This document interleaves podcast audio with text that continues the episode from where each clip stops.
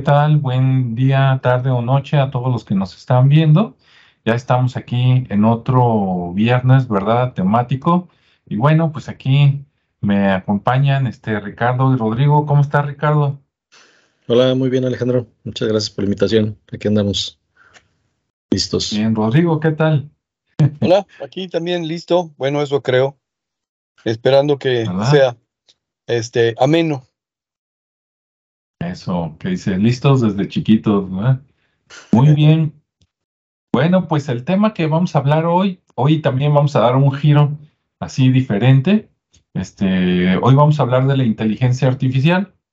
En los últimos años y sobre todo en las últimas semanas, ¿verdad? Se ha dado mucho en escuchar este, no solo el término, sino ejemplos, ¿no? Que la inteligencia artificial, que va a dejar a gente sin trabajo, que qué padre, que, el chat, GPT, que un montón de cosas, ¿no? Entonces eh, decidimos primero esperar las dos semanas anteriores donde se habló mucho por todo el mundo y ahora ya con las aguas un poquito más calmadas, pues dar nuestra opinión, ¿no? Que va a estar interesante porque pues podemos coincidir o no, pero ahí está la, la riqueza.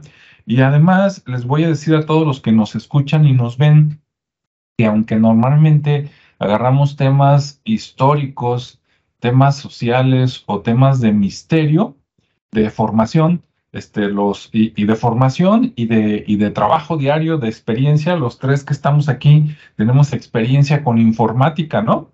De ahí sacamos este dinero para vivir.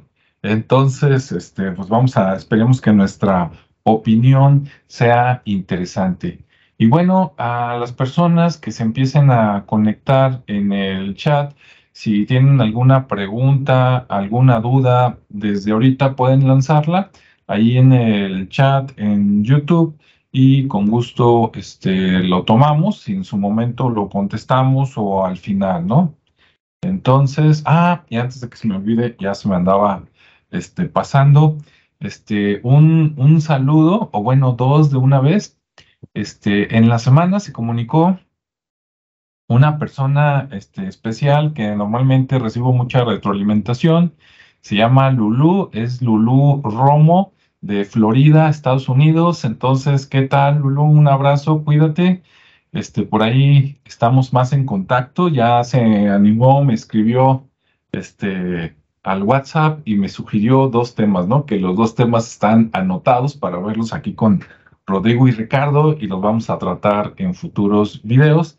Y pues también aprovechando un saludo a Yasmín, que ella es de aquí de, de, Guadalajara, de la zona metropolitana, y también está muy al pendiente.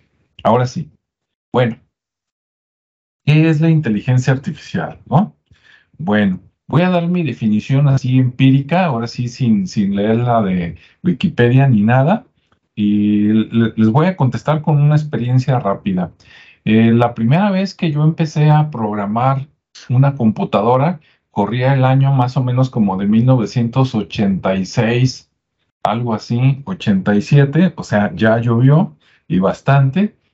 Y, y, yo desde que vi cómo se hacía un programa en aquellos tiempos, la programación era lineal, es decir, línea por línea, ¿no? Se ejecutaba el código, digámoslo, que parte por parte. Y, este, y dije, ah, pues está sencillo, ¿no? Entonces le dices a la computadora qué quieres que haga y la dejas programada y eso es lo que va a hacer y lo va a repetir todas las veces que tú lo necesites.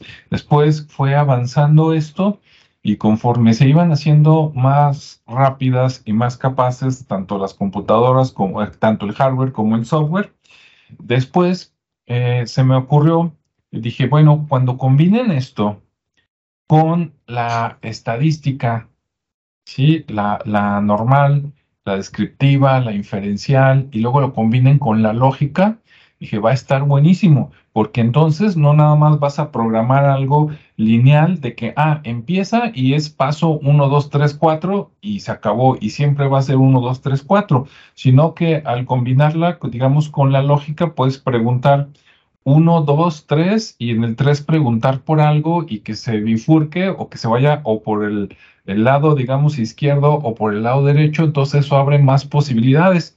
a que, ah, entonces ya no es tan lineal, sino que sí, ah, pues hay ciclos, ¿verdad? Dependiendo este, qué datos le estás metiendo, qué datos está leyendo.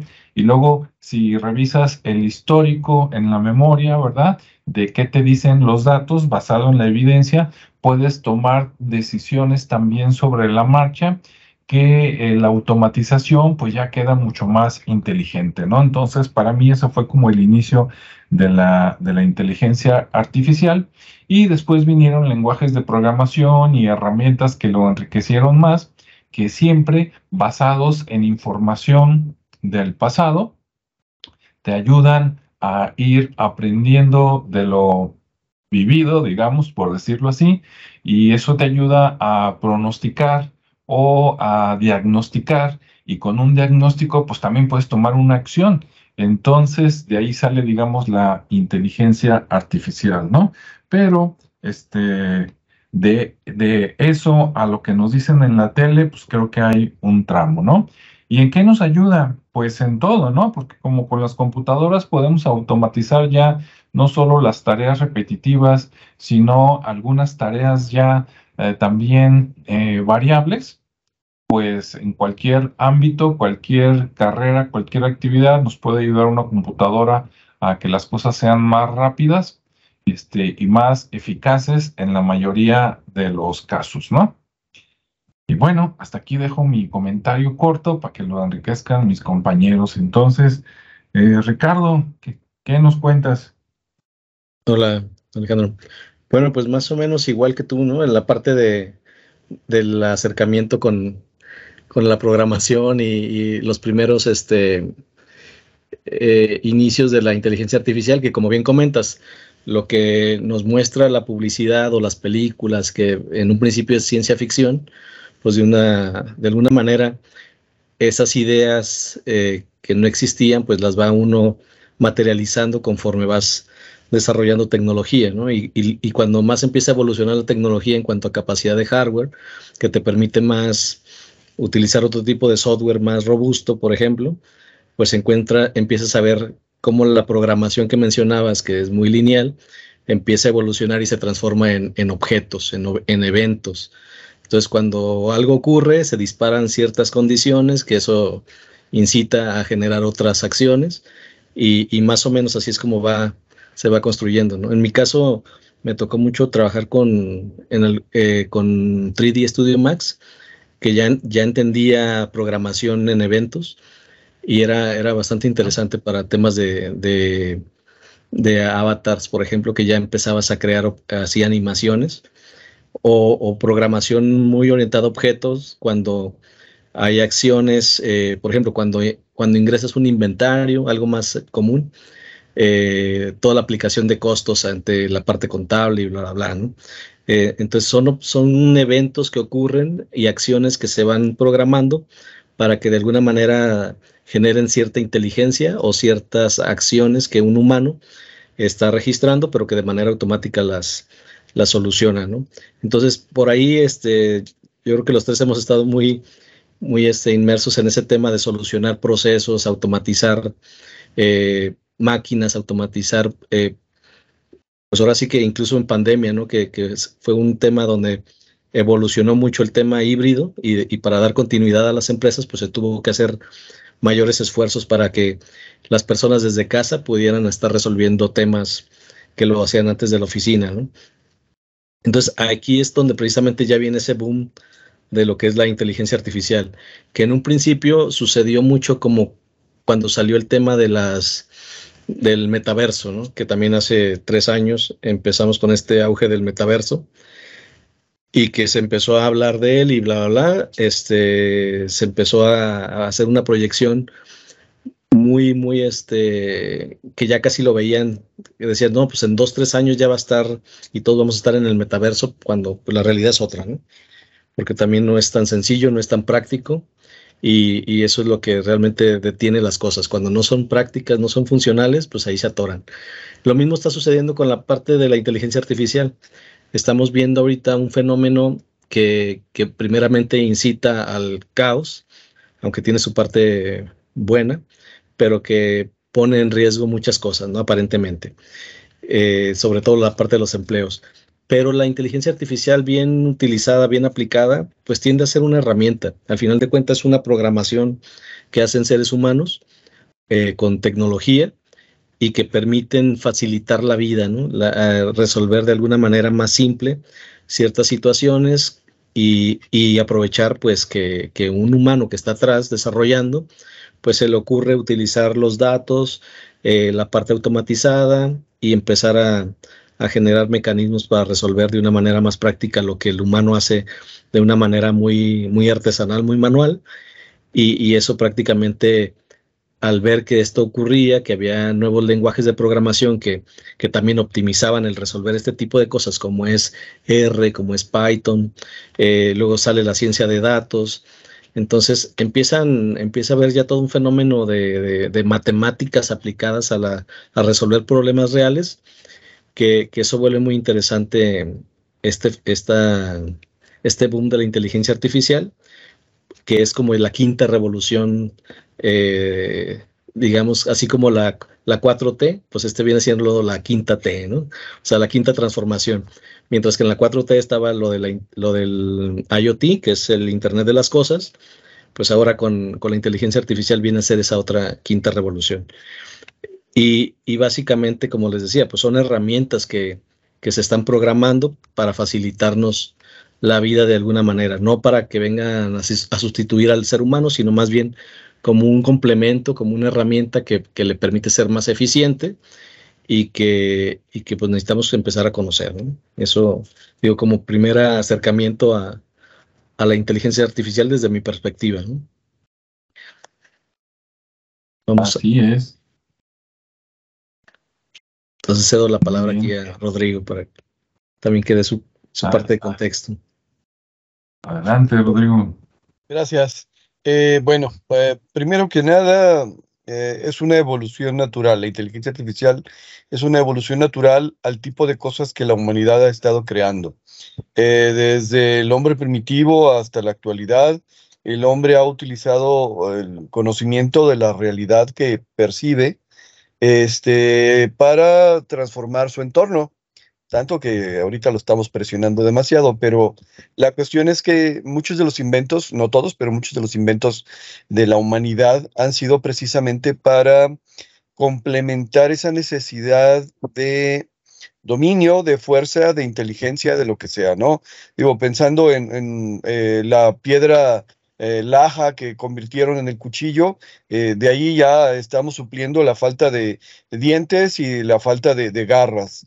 Este, pensando en la rueda, ahí pudimos de alguna manera eh, suplir la falta de fuerza necesaria para poder transportar objetos. O sea, básicamente la, cuestión de la historia de la humanidad se ha dedicado a buscar, a acercarse a algunas cosas y alejarse de otras cosas, y dentro del acercarse y alejarse, el tratar de hacer la vida más simple, más sencilla.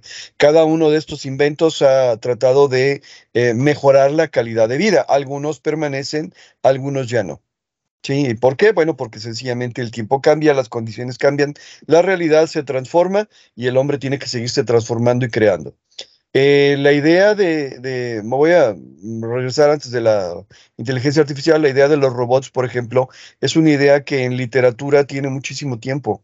O sea, eh, la, idea de poder crear un eh, homúnculo, le llamaban, un ser similar al ser humano que pudiera hacer las cosas que el ser humano no tiene la capacidad de hacer o no quiere hacer, es algo que viene, por ejemplo, en la mitología hebrea.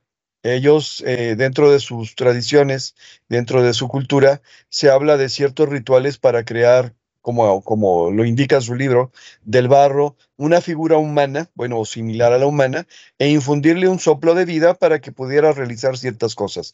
Y ciertas cosas podrían ser precisamente las que no quería cometer el hombre, como por ejemplo tomar la vida de otras personas.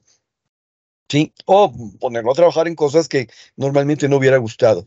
Pero la cuestión es que eh, eh, básicamente el desarrollo de la tecnología ha sido precisamente el enfoque de facilitar las cosas, no sin descalabros, no sin problemas, no sin situaciones eh, anómalas o, abuso, pero eso es lo que ha sucedido. Y ahora, eh, de lo que estamos hablando es precisamente de lo que vendría a ser una parte más importante o de las más importantes de la humanidad, que es la inteligencia. En una definición corta, eh, inteligencia es la capacidad de resolver problemas. Entonces, inteligencia artificial implicaría que eh, este elemento, estos equipos, este software, esta programación, esta integración de datos, tiene la capacidad de resolver problemas. Problemas que de alguna u otra forma el hombre tendría que resolver pero que la computadora lo puede hacer más rápido, más eficientemente sin cansarse y sin tanto este, estrés, por decirlo de alguna manera. Por lo tanto, la inteligencia natural viene a ser el siguiente paso para facilitarnos la vida. Por lo menos en teoría eso funciona. Eh, desafortunadamente, yo, yo quisiera cambiar desde hace mucho tiempo la clasificación. La humanidad está clasificada como Homo sapiens o el hombre que sabe, o Homo sapiens sapiens, el hombre que sabe que sabe. Yo quisiera cambiarla por el Homo emocionalis, porque en realidad muchas de las cosas que hacemos en nuestra vida cotidiana son más una decisión emocional que una, una decisión racional, lo que significa que muchas de las, de las cosas que la humanidad adolece y padece, son consecuencia no de la inteligencia, no de la capacidad de resolver problemas, sino de las emociones que van asociadas al proceso. Por lo tanto, eh, eh, por ejemplo, el, tener que crear un dominio sobre otras personas que son seres iguales para poder adquirir eh, los recursos naturales sin haberlos trabajado o sin poseerlos originalmente, es más una cuestión emocional que una cuestión racional. Es cierto, tal vez eh, yo los pueda aprovechar mejor que los dueños originales, pero tiene dueños originales o tiene personas asociadas. Por lo tanto, es la emoción la que determina hacia dónde se dirigen estas situaciones y hacia dónde no. Que hay un soporte racional, tal vez sí, tal vez no la, depende de la situación. Pero bueno, la inteligencia artificial entonces viene a simplificar el trabajo del proceso que está implicado en el proceso de la toma de decisiones, que básicamente es lo que ustedes dos comentaron, que significa que hay una bifurcación de tengo un sí, un no o un tal vez. Bueno, pues entonces sí, no, tal vez, y vamos a dejar que en base a las estadísticas y los datos que me proporciona la fuente de datos original, que es donde están surgiendo los datos, se tomen las situaciones. En el área de la psicología ya tiene rato con eh, experimentos y elementos que sirven como para mm, fingir la presencia de una persona que del otro lado de la línea esté contestando como si fuera humano. ¿Y qué es lo que hace este programa que fue experimental mucho tiempo? Eh, fue que toma lo que tú le proporcionas a la computadora a través del teclado, a través de la voz y te lo regresa en una especie de método mayéptico, del método de, te pregunto acerca de lo que tú me estás diciendo, como si yo dijera, a ver, eh, el día de hoy fue un día eh, radiante. Y entonces la, inteligencia artificial o el programa este estaba eh, programado para decir, ¿por qué crees que el día de hoy fue un día radiante? O sea, me está regresando lo mismo que le doy. Pero ahora sí estamos hablando de elementos adicionales. Estamos hablando de la capacidad de que se dé cuenta y que me haga saber de cosas que yo no tendría la capacidad inmediata, porque a, largo plazo probablemente sí, pero que, se dé cuenta de la capacidad inmediata de lo que podría suceder si tomo tal o cual bifurcación, de tomo cual decisión. Entonces, eh, esto vendría a revolucionar, por supuesto, un montón de procesos que básicamente creo yo que irían por el lado de la automatización. ¿Qué significa? Tareas repetitivas, tareas tediosas, tareas que de alguna manera tendrían que tomar la, la eh, ¿cómo se llama? La decisión continua al seguir un proceso, este, podrían hacerse mucho más sencillas. Vamos poniendo un ejemplo muy ranchero, perdón, pero yo me encuentro una beta de un mineral que tiene que ser procesado. Bueno, pues se hacen las excavaciones, se extrae el mineral en crudo, este, en bruto, eh, tiene que pasar por una banda y luego la banda la tiene que dirigir y de, bueno, pues ya la inteligencia artificial te puede decir, este sí lo voy a aceptar y este no lo voy a aceptar, porque este de acá lo voy a poner en un proceso previo para que pueda ser aceptado y este de acá ya viene casi listo para ser procesado. Entonces, bueno, ese tipo de decisiones que de alguna manera a través de sensores de la Internet de las Cosas, a través de, la robótica y a través de todo lo que vendría a ser el background o el, el soporte de la inteligencia artificial, ya está lista y preparada. Por eso digo que es un avance natural. Lo que me sigue preocupando, y bueno, aquí hablemos del síndrome de Frankenstein, es eh, sí, pero las personas que lo están utilizando, qué tipo de emociones tienen y qué tipo de, eh, de creencias tienen como para poder ser utilizadas. Pero creo que eso viene parte de, lo que siguen eh, a, a, continuación. Así que, bueno, inteligencia capacidad de resolver problemas, el que de repente me pueda simplificar el trabajo suena maravilloso. El que todavía no entiendo del todo cómo o para qué o por qué, esa sería la siguiente inquietud. Aquí la dejo yo también. Así es, muy bien y muy interesante lo que dijeron los dos. Este, tanto Ricardo que ayudó a redondear ahí la parte técnica como Rodrigo que agregó las emociones. Y bueno, en, esta mm, segunda vuelta vamos a hablar también de los peligros, ¿no? Aunque, aunque fui muy, muy rápido, porque sí nos puede ayudar en lo que ustedes quieran, ¿no? Eh, así brevemente, escuchamos, eh, nos venden la idea a veces bien bonita de que, ah, mira, con esto, este, con la inteligencia artificial podemos encontrar la cura del cáncer. Con la inteligencia artificial vamos a poder evitar este, o disminuir el cambio climático. Con la inteligencia artificial vamos a poder bla, bla, bla, ¿no? Este, y no lo dudo. Ahora, desde mi punto de vista, en algún lugar del mundo, yo creo, pero eso ya es personal, yo creo que ya inventaron la cura del cáncer. Yo creo que ya se tienen las cosas para el cambio climático. Este, aparte que no creo que la cosa sea tan grave como la plantean, pero es otra historia este, etcétera, ¿no? Y todo eso fue con inteligencia humana, o sea, no necesito que venga otro a decirme lo que hay que hacer y hay muchas soluciones que ya están, que por intereses estratégicos, si ustedes quieren malévolos o económicos, no se dé, pues adelante, ¿no? Por ejemplo, ¿usted cree que con la inteligencia artificial se van a, a dedicar ojalá y así fuera, ¿eh? o sea, lo digo de corazón, pero ¿usted cree que se van a dedicar a curar gente cuando este, las grandes empresas farmacéuticas y los doctores, pues el negocio está en que usted no se cure, sino que más o menos se estabilice y que continúe tomando medicina durante toda la vida, ¿no? Es como arrendar una licencia de Microsoft o comprar un coche para una empresa y que se está renovando el arrendamiento. O sea, ¿dónde está el negocio? Es como en la industria del automóvil, ¿no? Que dicen, el negocio no está en la venta, está en las refacciones, está en el mantenimiento.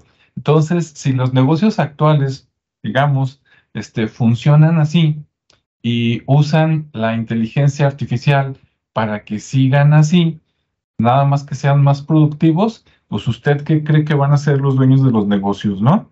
Este, en las personas que ya tengo, bueno, deberían de tratar de retenerlas, ¿verdad? Pero si vas a contratar nuevo personal y dices, oye, en lugar de contratar 10 personas, pues qué tal si contratamos este, un robot, un software o un servicio en la línea que esté tomando las mismas decisiones, pues, ¿qué va a decir el dueño del dinero? Ah, pues mejor contrato al robot o mejor esto, ¿no? Y, y entonces, ¿qué va a pasar con la gente? Pues ahí usted conteste, ¿no? Que se pueden usar para otras labores, sí. Que hay en qué ocuparlos, sí.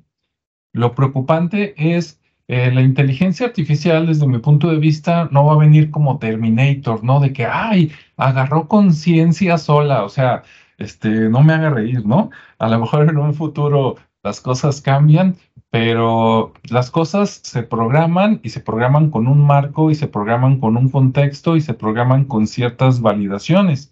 Hace muchísimos años, en los años 90, se murió un científico y físico, creo que era ruso y se vino a Estados Unidos, Isaac Asimov. Muchos lo van a conocer más por ciencia ficción que por las cosas que hizo científicas, ¿no? Pero pues, él anduvo en los dos mundos este, creo que hasta la actualidad, a lo mejor ya le ganaron, pero no sé, creo que él tenía el récord de haber publicado más libros, no sé si hizo 300 libros o algo así, entre ciencia ficción y libros este, serios, por decirlo de alguna manera. Y por ejemplo, en el caso de los robots, a él se le debe la creación de las tres leyes de la robótica que luego se convirtieron en cuatro, ¿no? Y por ejemplo, eh, a ver si me acuerdo bien de todas, si no ahorita me, regañan y me complementan. este, eso era para controlar eh, la actividad de los robots para que siempre ayudaran a los humanos y que no los perjudicaran. Sí, la primera ley era algo así como un robot nunca debe de dañar a un humano.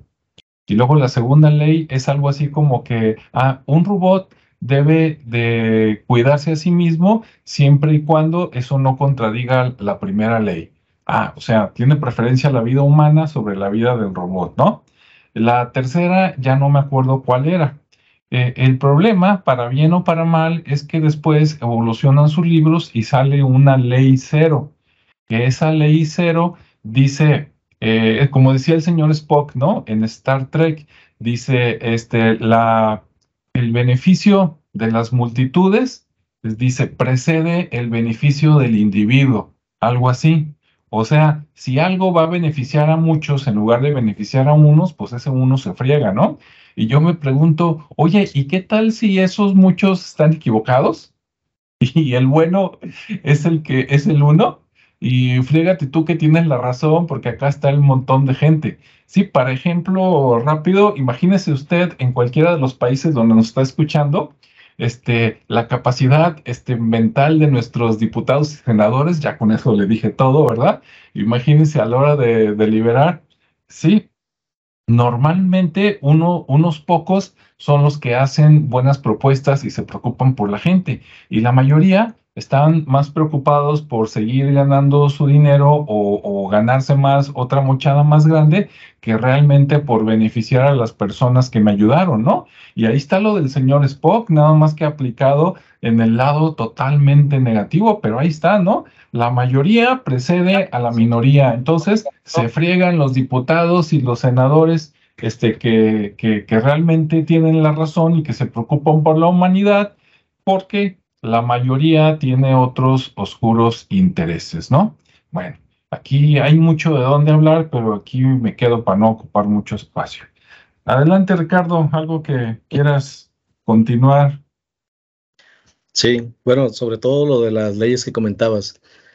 Eh, sí, de hecho, esa, esa cuarta ley, eh, pues también la sigue promoviendo este Elon Musk porque él dice que el robot, que él quiere que existan robots que trabajen por los humanos, para que de alguna manera el humano se beneficie pues de la actividad del robot. Que más o menos esa ley dice que el robot podrá generar trabajos humanos siempre y cuando no deje sin trabajo al, ser humano, ¿sí? Entonces está así como pero, pero Elon Musk eh, dice, pues él, él, quiere fabricar robots humanoides para que compren un robot y el robot haga el trabajo del humano para que el humano esté en su casa disfrutando de su tiempo. Algo así. Entonces esa cuarta ley va, va en función de eso. Eh, pero bueno, volviendo al tema de las cosas, ¿qué, estamos hablando? Ya de lo malo de la inteligencia artificial, sí, ¿verdad?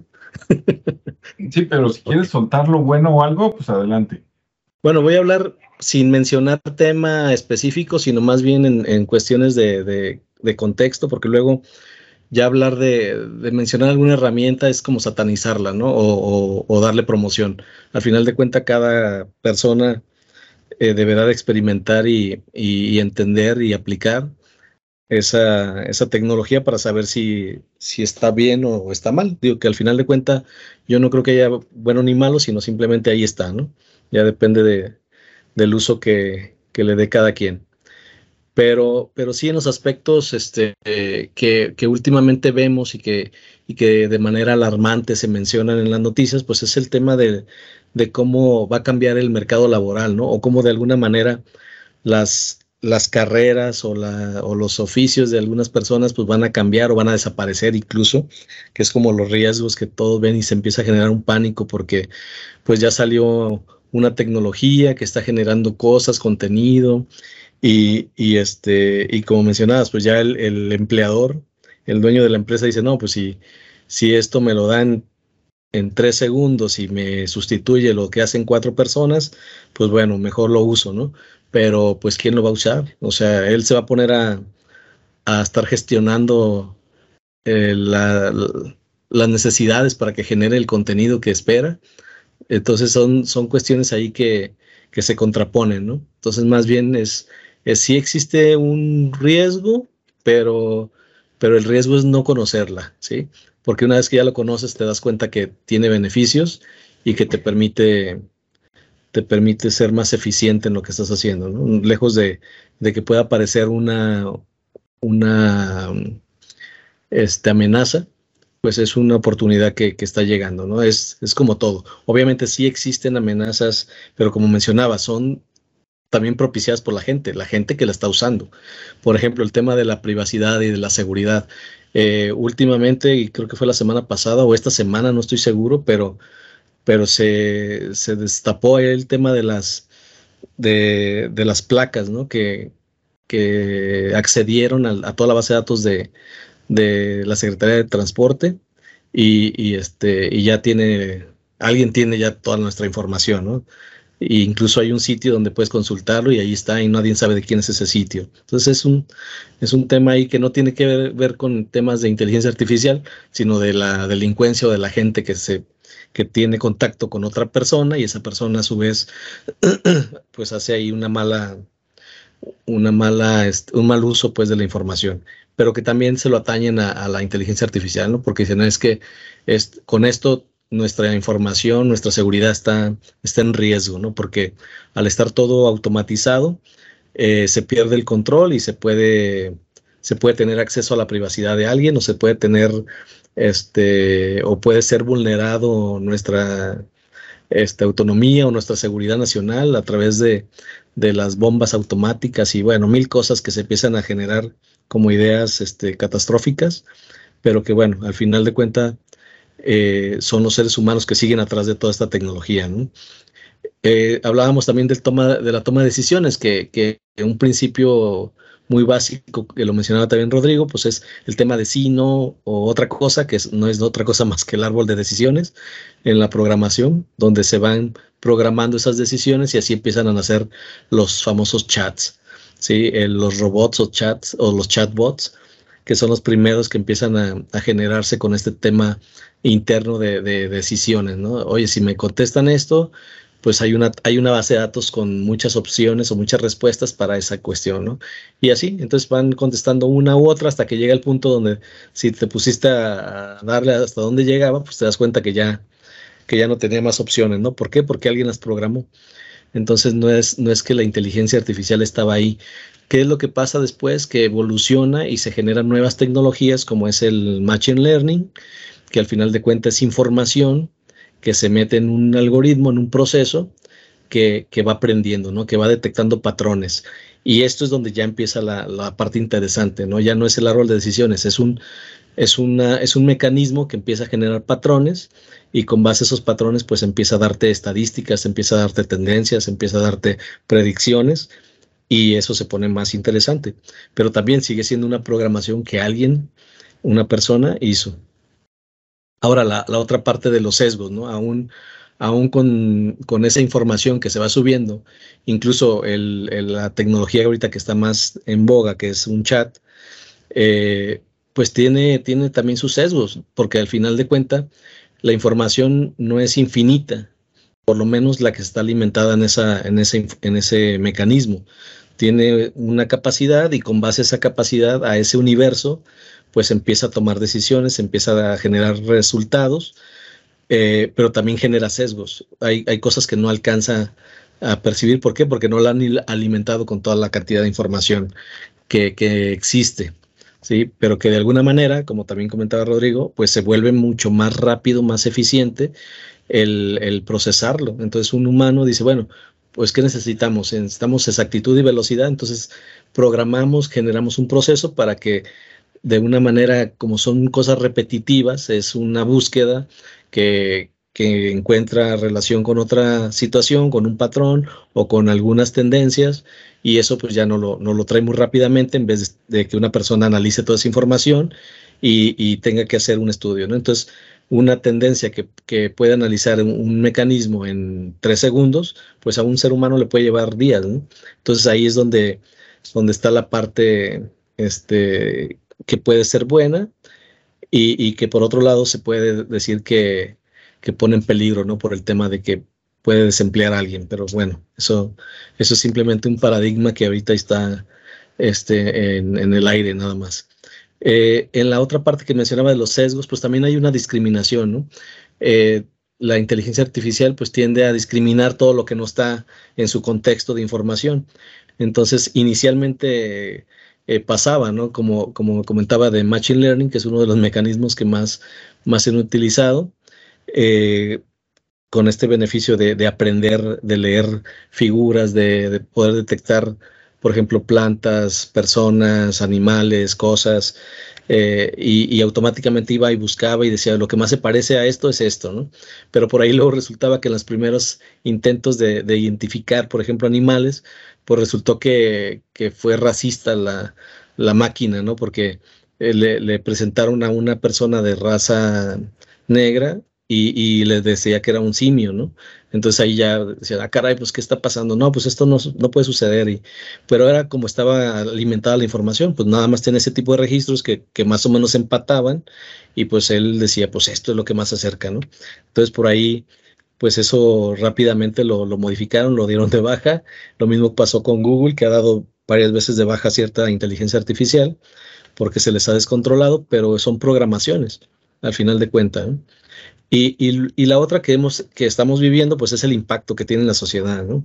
Los, los, digamos que los efectos que hasta el momento han sido con un contexto negativo por el tema de que la facilidad con la que nos permite hacer una búsqueda, obtener información, pues obviamente afecta hasta la parte económica, la parte de educación, porque pone en duda el aprendizaje, eh, temas de salud, temas políticos eh, y obviamente el medio ambiente que, que, siempre sale a relucir ahí por un tema, eh, yo creo que pues nada más ahí como de relleno, ¿no? Porque al final de cuentas, como decía Alejandro, pues no es tan preocupante como, como se dice. Hemos tenido etapas más preocupantes cuando no sabíamos temas de contaminación que todavía no teníamos el contexto de lo que estaba sucediendo y que afectaba realmente, hasta los desodorantes y la forma y el este, hubo muchos cambios, pero ahora ya tenemos más conciencia, quiero, quiero creer, y, este, y eso nos permite ser más responsables, ¿no? Por lo menos una gran mayoría de personas, pues ya es mucho más responsable de todo eso. Pero aún así, eh, creo que es un tema más social el, el, el, no entender esta tecnología, el no conocerla, pues obviamente como todo, ¿no? Genera, genera miedos, genera, este, hay paradigmas, genera, genera situaciones que, el mismo desconocimiento, la misma ignorancia, como todo, eh, pues nos provoca ese temor a, perder cosas, a ser sustituidos, a mil, mil situaciones, ¿no? Pero que al final de cuentas es un contexto nada más de, falta de conocimiento de esta tecnología que es pues todo el tema de la inteligencia artificial que, que además del machine learning, del blockchain, de, de lo que es el reconocimiento facial, que también es donde implican ahí ciertos temas de seguridad, donde ya se pueden crear avatares que se parecen a ciertas personas o crear personas que no existen y, certificarlas y, comprarlas. Eh, el tema de la voz, el lenguaje natural que, pretende eh, imitar una voz, que, eso en, en el contexto que quieran, pues le pueden dar usos positivos y usos negativos, pero bueno, así es como, como va evolucionando este tema y como bien decía Rodrigo, pues es una evolución muy natural.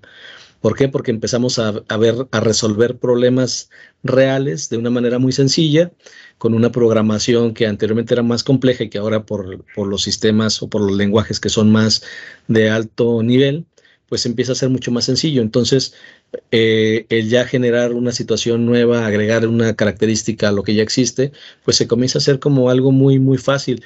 De ahí que, digan, vamos a detener un poquito este tema de la inteligencia artificial porque va muy rápido. ¿Por qué? Porque está evolucionando muy rápido, porque le están metiendo mano y es muy sencillo, ¿no? Entonces, eh, por eso es que, que de repente vemos esa parte negativa primeramente, ahí, ahí dejo esa opinión y, le paso la palabra a Rodrigo. Ok. Bueno, eh, yo quiero mencionar tres cosas aquí, eh, tratando de aterrizar un poquito mis propias impresiones. La primera de ellas es que los movimientos ludistas, así se les llamó a los movimientos de los artesanos ingleses que se quejaban en la revolución industrial, la primera revolución industrial, cuando las máquinas empezaron a sustituir el trabajo humano. Bien, eh, se decía que las máquinas iban a dejar sin trabajo a la gente, lo cual fue falso. Lo que hizo fue que las máquinas, eh, por un lado, eh, hicieran una especialización de las personas. En otras palabras, ya la persona no tenía que resolver la, la totalidad del proceso, sino solamente una parte, lo cual generaba de repente mayor productividad, pero también generaba alienación. Quiere decir que la persona hacía lo mismo repetitivamente a lo largo de todo el día. Por lo tanto, salía pues más que harta, enfadada, para al día siguiente hacer lo mismo y al día siguiente hacer lo mismo. Entonces, uh, si bien los movimientos ludistas este, siguen presentándose cada vez que hay una modificación, digo, eh, véanlo cada trienio, cada sexenio, cuando hay cambio de gobierno, que dice el nuevo gobierno eh, decidió que ahora vamos a modificar los formatos y, y realmente genera resistencia que aunque el formato sea lo mismo, ahora esté acomodado de diferente manera, que traiga diferentes colores y todo lo demás, porque los cambios generan resistencia. Sí, el movimiento ludista, de alguna manera, eh, es la resistencia natural ante las situaciones del cambio y ante el desconocimiento y el temor de lo que podría provocarse esta situación. A eso me refería yo con el síndrome de Frankenstein. En la novela de Frankenstein, el doctor Frankenstein crea un, un homúnculo, un, ser vivo a partir de cadáveres humanos que tarde o temprano, por las características y condiciones, se vuelve contra él mismo. En esta novela, este, de alguna manera, otra vez, no es la inteligencia lo que está fallando, son las emociones lo que está llevando hacia la, destrucción toda la situación. Bueno, ese sería mi primer punto. Mi segundo punto es que dentro de lo que yo puedo conocer, eh, y que de alguna manera ya se podría, pod podría decir que ya se está aplicando, a lo mejor muy incipientemente, la inteligencia artificial en el ámbito de la salud, por ejemplo, este, podría resolver muchos de los problemas de primer contacto o de nivel inferior en este momento.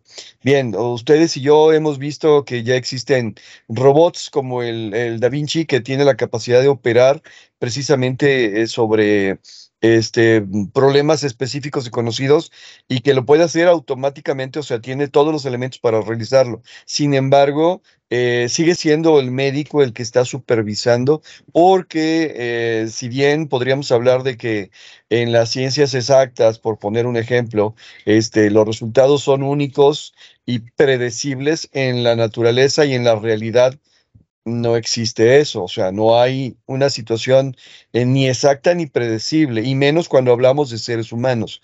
Yo podría decir, por ejemplo, que, bueno, bienvenidos al tercer mundo, bienvenidos a América Latina, bienvenidos a México. El sistema de salud público que tenemos es, dependiendo de dónde te, como, de, te coloques, eh, terriblemente malo y terriblemente bueno.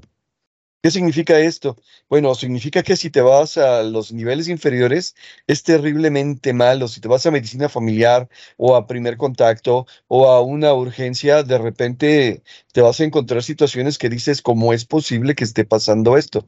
Pero si logras sobrevivir y llegar a los filtros de la medicina de especialidad, es exageradamente bueno y obviamente es exageradamente económica porque, bueno, lo pagas a lo largo de toda la vida, por lo tanto no es económica, pero no te, no tienes que vender la casa o el carro o un riñón para poder pagarlo, ¿no? Entonces, bueno, en ese sentido, por ejemplo, la inteligencia artificial ya podría estar supliendo algunas, no todas, pero algunas de las cosas que eh, se hacen y que vuelven tedioso el ir a los niveles inferiores de la salud.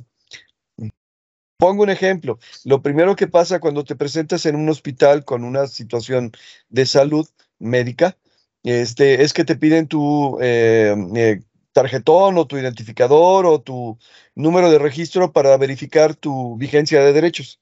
Bueno, eh, aquí sería muy interesante llegar y con una maquinita y decirle, a ver, déjate pongo y ya automáticamente te pasa todo lo que es vigencia de derechos y, y, no te tienes que estar peleando con la doña que no quiere trabajar, no tienes que estar peleando con el don que, que está cobrando el sueldo sin, sin trabajarlo. O sea, cosas que de alguna manera el trato humano dificulta, este, porque ahí ponen, no sé, como que los hacen a la, a la medida o son gente que cae en el burnout inmediatamente, no sé. La cuestión es que de ahí ya... Ahora, yo conozco gente que cuando eh, tiene un padecimiento, dice, me estoy sintiendo mal, eh, luego, luego se meten a San Google y dice, a ver, tengo este y este y este padecimiento, este, este síntomas, ¿qué tengo? Ya se revisa la información y decir, a ver, pues este, probablemente tienes esto y, pues, puedes tomar esto para, ok, te acabas de ahorrar el médico sin la garantía de que esto vaya a funcionar, pero bueno, vamos pensando que son cosas relativamente simples o sencillas. De hecho, me han llegado pacientes, eh, yo no yo trabajo medicina, yo trabajo psicología, que cuando llegan ya traen su diagnóstico, digo, ok, pues ya me, yo, te cobro, échame la lana de lo que salió el diagnóstico, ¿no? Porque cuando llegan ya leyeron, ya investigaron, ya supieron, ya dijeron, y dije, ah, yo tengo diagnóstico. Y una de las primeras cosas que te enseñan en psicología es que no puedes divulgar el diagnóstico tan fácilmente porque de alguna manera estás creando un etiquetamiento. Pero bueno, estas gentes ya traen el diagnóstico. Bueno, para ese tipo de cosas simples de contacto, de, la resolución de problemas de almacenamiento de información, todo, a mí me parece maravilloso. De eso a que vaya a sustituir el especialista o que vaya, no por lo pronto, no con lo que he conocido. El segundo punto que, perdón, el tercer punto que tengo que comentar tiene que ver pues con la, la actividad que me da de comer, que es la, básicamente la educación. Eh, no he tenido mucho, en contacto, mucho contacto con la inteligencia artificial, pero sí he estado al pendiente y el otro día vi una demostración donde uh, a través de inteligencia artificial crearon un ensayo, o sea, un escrito. Normalmente cuando te dedicas a la educación, pues tienes que hablar de habilidades del pensamiento y catalogar el tipo de actividades para identificar identificar qué tipo de pensamiento se está manejando. Oh, si me perdonan la este, metáfora, es como la arqueología. Al principio te encuentras nada más un pedazo de tierra y luego le escarbas poquito y te encuentras alguna figurilla y luego le escarbas un poquito más y te encuentras con un, eh, una tumba y luego le escarbas un poquito más y así, así va la educación, ¿no? Entonces hay cierto tipo de evidencias hay cierto tipo de trabajos que hacen eh, evidente el tipo de desarrollo de pensamiento que ha tenido el individuo. ¿Sí? Y obviamente dependiendo de su edad, de su nivel madurativo, de su contexto y de todo lo demás, todo esto se puede catalogar. Bueno, uno de los, una de las evidencias del metaaprendizaje, o sea, del de, que se dan cuenta de que sí aprendieron, es precisamente el ensayo. Ahora, un ensayo bien hecho, no un ensayo como los que presentan, porque normalmente presentan como monografías y además de copiado y pegado, ¿no? Pero eh, un, verdadero ensayo oh, te da idea de que la persona tiene la capacidad de eh, recopilar información, de analizar información, de, determinar pertinencia, de poder construir el conocimiento, de poder comparar el conocimiento, de poder relacionar el conocimiento, de poder sintetizar y todavía de proponer. ¿Sí? Y el que una máquina virtual te dé un ensayo, pues va a ser que de repente haya unos cuantos estudiantes que digan, ah, me encargaron un ensayo, perfecto, lo ponemos y órale, ahí va. Y, y, además van a sacar unas excelentes calificaciones, por lo que alcancé a ver, ¿no? Por poner un ejemplo ridículo, pero es cierto. Lo que pasa es que ahora vamos a tener que transformar nuestra práctica educativa porque para poder detectar precisamente el nivel de maduración y aprendizaje que tiene el individuo, va a ser necesario eh, fraccionar lo que de alguna manera estaba eh, presente en el ensayo y vémelo mostrando por partes y ahora muéstramelo integrado. ¿Sí? Ah, ¿Me voy a quedar sin trabajo? Bueno, no inmediatamente, ¿sí? Sin embargo, sí va a transformar la práctica educativa.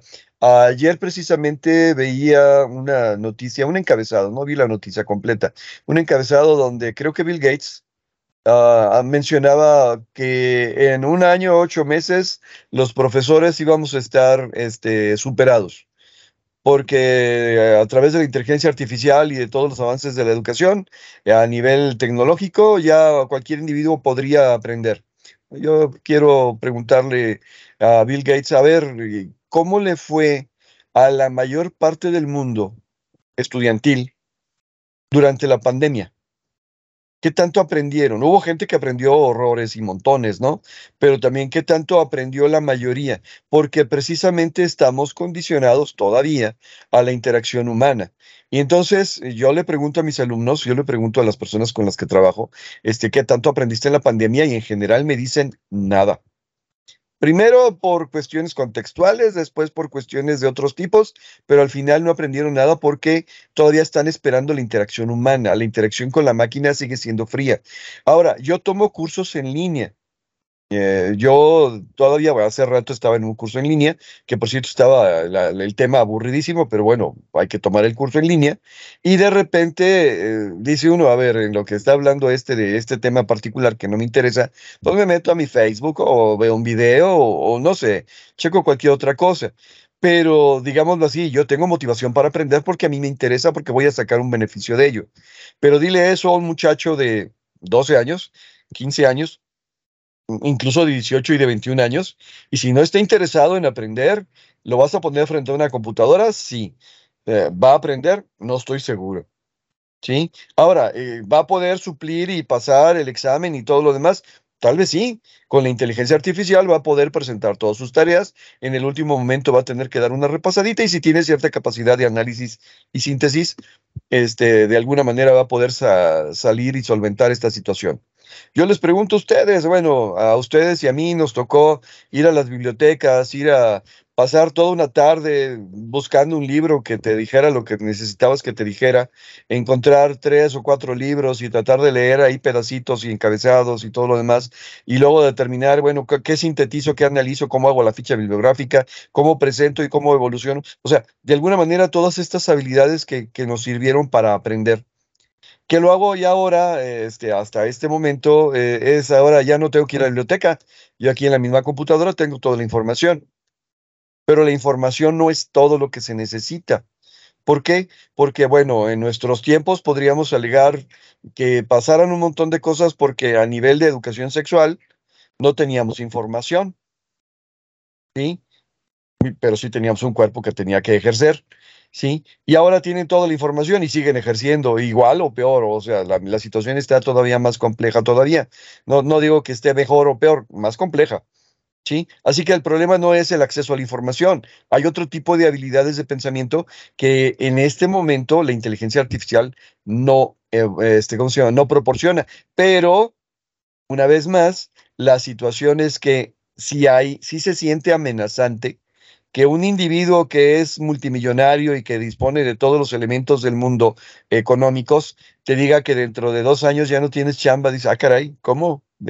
¿Así de plano? Y bueno, yo sé que él lo habla a su nivel y a, sus condiciones, pero de repente dices, mm, ¿no será que esa es la tirada de ellos?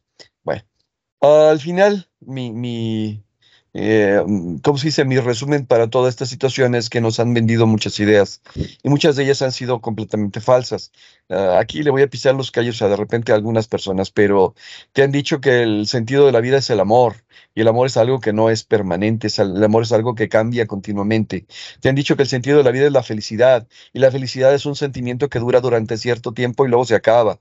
Te han dicho que el sentido de la vida es la posesión, o sea, el capitalismo, el tener, el poseer, el, y todo eso de repente deja a las personas llenas de satisfactores, pero vacía. O sea, creo que en esto de la inteligencia artificial estamos pasando por algo por el estilo. Lo están vendiendo como la solución a la vida y creo que eso no se va a encontrar ahí. Sin embargo, te van a hacer creer. ¿Y qué va a pasar? Lo que dijo Ricardo. Es, ah, ya no quieres trabajar, perfecto. Trabaja lo suficiente como para comprarte el robot. Págame una renta y por el mantenimiento por el del robot. Y entonces trabajas para mí.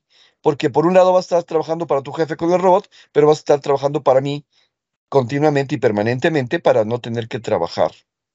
Creo que es una situación muy extraña. Es un círculo enviciado del cual no le, no le veo salida en este momento. Bien, esa es mi opinión. Muy bien, pues muy interesante. Y pues sí, vamos cerrando por aquí. Hace rato, cuando empezó su, su segunda vuelta, Rodrigo, que habló de los ludistas, yo pensé que hablaba de los nudistas. Dije, se va a poner buena esa explicación, pero ya después vi que no, que era por otro lado. Bueno, eh, pues yo, yo lo que veo, para mí, si a mí me dijeran, a ver, tú, Alejandro Chávez, ¿te vas, es, es buena o mala?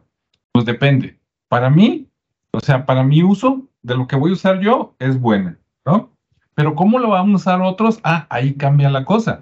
Eh, para mí la inteligencia artificial, así como cualquier herramienta, este, es como es, es, como, es como el bisturí, ¿no? Que en manos de un médico salva vidas y en manos de un delincuente mata vidas. Entonces, la, la, la, inteligencia artificial no es algo que llegó de otro planeta o apareció de repente. la inteligencia artificial tiene fabricantes, tiene dueños, ¿no? Tiene proveedores. Esos proveedores la van a vender. Ahorita, como todo en la vida, pues es relativamente gratis, ¿verdad? Como alguna vez Office Live fue gratuito y después se convirtió en Office 365 y pues ahora, este, aunque hay una versión gratuita, ¿verdad? Si quieres la buena, pues este, hay que pagar por ella.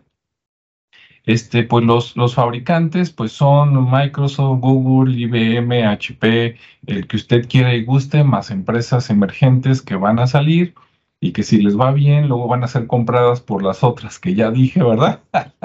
Seguramente. Y entonces, este, ¿qué van a querer? ¿Sí? Este, dinero. Ok. Si, sigamos, si seguimos con ese paradigma, en un futuro, no, no ahorita, pero a lo mejor dentro de 50, 100 años, la cosa se puede poner horrible. Pero si tenemos un cambio de conciencia, ¿no? De todo mundo y aunque sea muy poco a poco, nos vamos, digamos, por el lado bueno, ¿no? Por el lado de la, de la luz, puede ser fantástico. Entonces, vamos a ver por dónde apuesta la humanidad, ¿no? Pero pues ahí está, de que puede ser buenísimo y que sirve para muchas cosas, sí.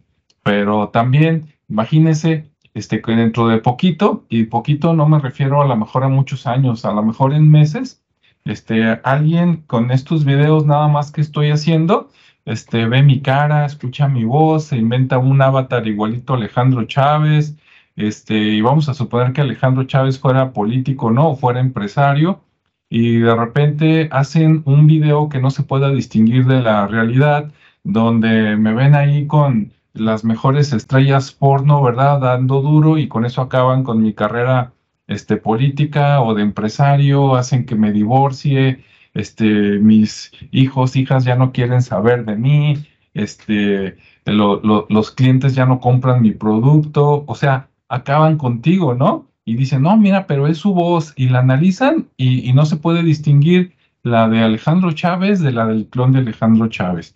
Este, la imagen tampoco se distingue, ¿no? Este, firmas de cosas también, ¿no? Ahí está mi, mi, firma igualita. Entonces, pues, este, si, si fuera por crear arte, entretenimiento, pues está padrísimo, ¿no? Pero si ves lo que se viene para este, robar información, hacerte pasar por alguien, robar dinero, credenciales, este, pues yo veo que los que tienen que poner y dices, no, es que las leyes, las leyes siempre van dos pasos atrás de la realidad, ¿no? Eh, desde mi punto de vista y sobre todo en informática. Entonces, pues se viene eh, una ola interesante de inseguridad, porque como decía hace rato, ¿no? Cuando saquen las, o, ya están, pues, pero cuando saquen más comercialmente las inteligencias este, artificiales, las buenas, ¿no? Digamos, las caras, ¿quién las va a comprar? Pues el que tiene más dinero, ¿no? ¿Y cuál es la calidad moral de esas personas? ¿Ya? Ahí la dejo, ¿verdad? ¿Quién tendrá más dinero, los empresarios o los narcos? Pues no sé, ¿verdad? Este, la gente buena de las AC o los, este, algunos disque filántropos que tienen intereses oscuros, pues no sé. Pero bueno, eh, al final de cuentas dices, ¿hay esperanza? Pues yo creo que sí, pero pues también se ve, se ve a corto plazo la cosa dura, ¿no? Bueno, pues ahí lo dejo. Espero que haya sido interesante para ustedes. Ahora, Ricardo, algo con lo que te quieras este, despedir. Dice, si quieren inteligencia de la buena, este, que se comuniquen con Ricardo. Adelante. cualquiera de los tres. Sí, digo, pues ya para concluir, pues es, es un mensaje muy parecido al tuyo, ¿no? Al final, creo que hay muchas cosas buenas que se están haciendo. Eh, muy, obviamente todo va enfocado a la salud. Creo que por ahí es donde, donde se ha notado más este tema, en la parte educativa también. Eh, hay muchas herramientas que, ayudan no, a lo que mencionaba Rodrigo, porque al final de cuentas no desarrolla ese criterio, ese entendimiento, esa, ese cuestionamiento para, para poder generar, por ejemplo, un ensayo, ¿no? Sino más bien eh, para facilitar tareas que son muy rutinarias. La otra parte, pues sigue siendo una característica propia del, ser humano, ¿no? El, pensar, el razonar y el crear. Pero, pero pues ahí están los elementos, ¿no? Ahí están los elementos para crear, para para seguir evolucionando, para seguir solucionando problemas reales. Y, este, y obviamente pues está el peligro que, mencionas, el tema de, de la suplantación de identidad que siempre ha existido y que se ha dado de diferentes maneras, pero que cada vez se vuelve más complejo, más difícil de, de, validar si es o no este, la persona, porque al final de cuentas todos estamos dando ahorita, pues que la huella, la parte de, de, la, de las huellas ya casi todos han utilizado un biométrico para registrarla, la parte del iris, la parte de la cara, ¿no? También. Entonces ya le estamos dando mucha información a una base de datos que, alguien está teniendo y que en algún momento puede hacer buen o mal uso. Entonces, los riesgos los estamos generando nosotros mismos al, estar compartiendo toda esa información. Los mecanismos van a seguir saliendo, las herramientas van a seguir evolucionando y como bien comentan, ¿no? Eh, ¿Quiénes son los que tienen esa, esa capacidad de estarla utilizando? Pues bueno, pues nada más ahí donde están dónde está invirtiendo la gente de las cripto, dónde está invirtiendo la, en la industria inmobiliaria, pues ahí van a saber dónde está ahorita el, poder adquisitivo, ¿no? Y, bueno, para, para, concluir con este, con este tema, porque yo soy fan de la inteligencia artificial, eh, eh, de hecho, hicimos un algoritmo para prever o para prevenir, mejor dicho, los ataques cardíacos, ¿no? Para, de manera temprana, pero pues por pandemia se, se detuvo el proyecto y, creo que hay muchas cosas que se pueden seguir haciendo para, sobre todo de prevención, hacer, este, ya se ha hecho mucho el tema de, las, del cáncer, por ejemplo, ya se tienen patrones para, para detectar un cáncer muy temprano, eh, no digo de, meses para prevenir y crear toda una, una solución muy, muy rápida. Eh, se ha hecho mucho con nanotecnología eh, que se inyecta para destruir células cancerígenas, hay, hay mil cosas que se han hecho, ¿no? Obviamente también hay sus teorías de, la parte negativa en cuanto a los laboratorios, y, pero bueno, vamos a, dejar esa parte ahí al tiempo, pero, pero sí es muy importante que se, que se informe la gente sobre lo que está ocurriendo y lejos de verlo como un mal, pues vamos viendo de qué manera la, conocemos y nos facilita, pues nos puede generar una oportunidad muy grande de negocio, una oportunidad muy grande de, alternativa de vida. Entonces creo que eso es lo más interesante, ¿no? y ya, pues como mencioné al principio, ¿no? La inteligencia artificial no es ni buena ni mala en sí misma. Eh, yo creo que es más bien nuestra responsabilidad de una manera consciente y ética, como se mencionaba, el asegurarnos de, su buen uso y, de las, y estar muy conscientes de las consecuencias, así como de los beneficios, y lograr que sea muy equitativa, precisamente para que no solo caiga en manos de la gente que tiene ese poder adquisitivo, sino que sea muy democrática y que logre tener beneficios en general, ¿no? Para toda la humanidad y no nada más para esas personas que, que pueden tener el poder adquisitivo inmediato. Y básicamente con eso cerraría mi, mi opinión. Muy bien, muchas gracias. Rodrigo. Bueno, despedida. cuando se dio el primer movimiento ludista que mencionaba yo de los artesanos allá en Inglaterra por la revolución industrial, eh, hubo algunos que literalmente renunciaron al trabajo para protestar contra las máquinas. Y a pesar de ello, las máquinas continuaron. Algunos de ellos pudieron recontratarse en la empresa, pero otros no, porque su belicosidad, porque su, agresividad había sido demasiada. Entonces, este, creo que la mejor fórmula que tenemos en este momento es precisamente eh, la moderación. Ah, por acá tenemos el, eh, el esquema de que cuando vas nadando y el río está a tu favor, pues nada más fuerte para que avances más tu impulso más el impulso de las aguas del río te van a hacer llegar muy lejos. En cambio, cuando estás contra la corriente y la corriente es muy fuerte, lo mejor que puedes hacer es ponerte a flotar. ¿Qué significa eso? Bueno, deja que te lleve la corriente porque si no, te vas a desgastar, te vas a cansar y, y, realmente ni siquiera vas a avanzar. Hay que estar expectante y hay que ver para dónde apunta de qué manera nos puede beneficiar, de qué manera nos puede afectar, de qué manera nos puede influir. Y es como jugar baraja, digo, no soy muy fan, pero es como jugar baraja. Hoy tengo eh, cuatro cartas y ya las conozco, pero de repente me llega una carta nueva, pues tengo que reacomodar mi juego, ¿no? Eso significa estar en la realidad. ¿Qué significa? Pues que de alguna manera que si tengo elementos nuevos, tengo que pensar en cómo me acomodo a esos elementos nuevos. Tengo que reaccionar. En vez de eh, cristalizarme y decir aquí me voy a quedar y no me voy a mover y háganle como quieran, pues vamos viendo mejor eh, y dónde me, dónde me adapto, dónde me acomodo, en qué, en qué proceso, en qué momento. Eh, debo, debo reconocerlo, una de las cosas que, que escuché, digo, que pensé en el momento en que leí la noticia esta de, de Phil Gates y dos años de trabajo, dije, pues que se esperen tres más para llegar acá a México y ya me jubilo. ok, aquí la dejo. Sí, sí, definitivamente. Sí. Quiero, quiero nada más hacer un comentario que se me pasó, iba a poner como ejemplo, perdón por robarte el tiempo. Eh, es sobre lo que pasó con Donald Trump.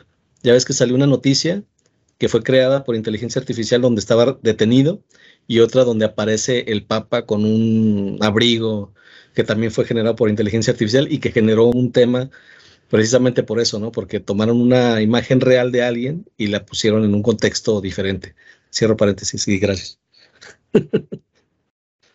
Sí, sí, por ahí anda esa noticia del Papa con su abrigo blanco que se parece al, al logotipo de Michelin de las llantas. Ahí luego lo buscan y lo, y lo, y lo ven. Y sí, definitivamente, de hecho, la tecnología es como la puerta negra, ¿no? De la canción de los Tigres del Norte. O la puerta negra no es la culpable. O sea, la, la inteligencia artificial no es mala ni es buena. La gente es la que es mala o buena y depende de la gente qué va a pasar.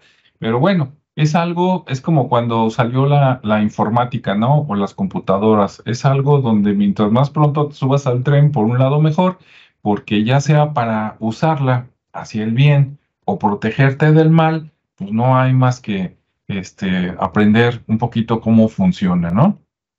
Y bueno, pues esperemos que les haya gustado, esperamos sus comentarios y quiere que volvamos a tratar el tema o profundizar más o aplicarlo en alguna área específica como la, no sé, la educación, lo turístico, empresas, lo que sea, pues lo hacemos con gusto y si no, bueno, pues ya nos escucharemos en el siguiente espacio, ¿verdad? Este, cuídense todos, tengan buen día, buen fin de semana, este, quiéranse y nos vemos en el siguiente, ¿verdad? Hasta luego.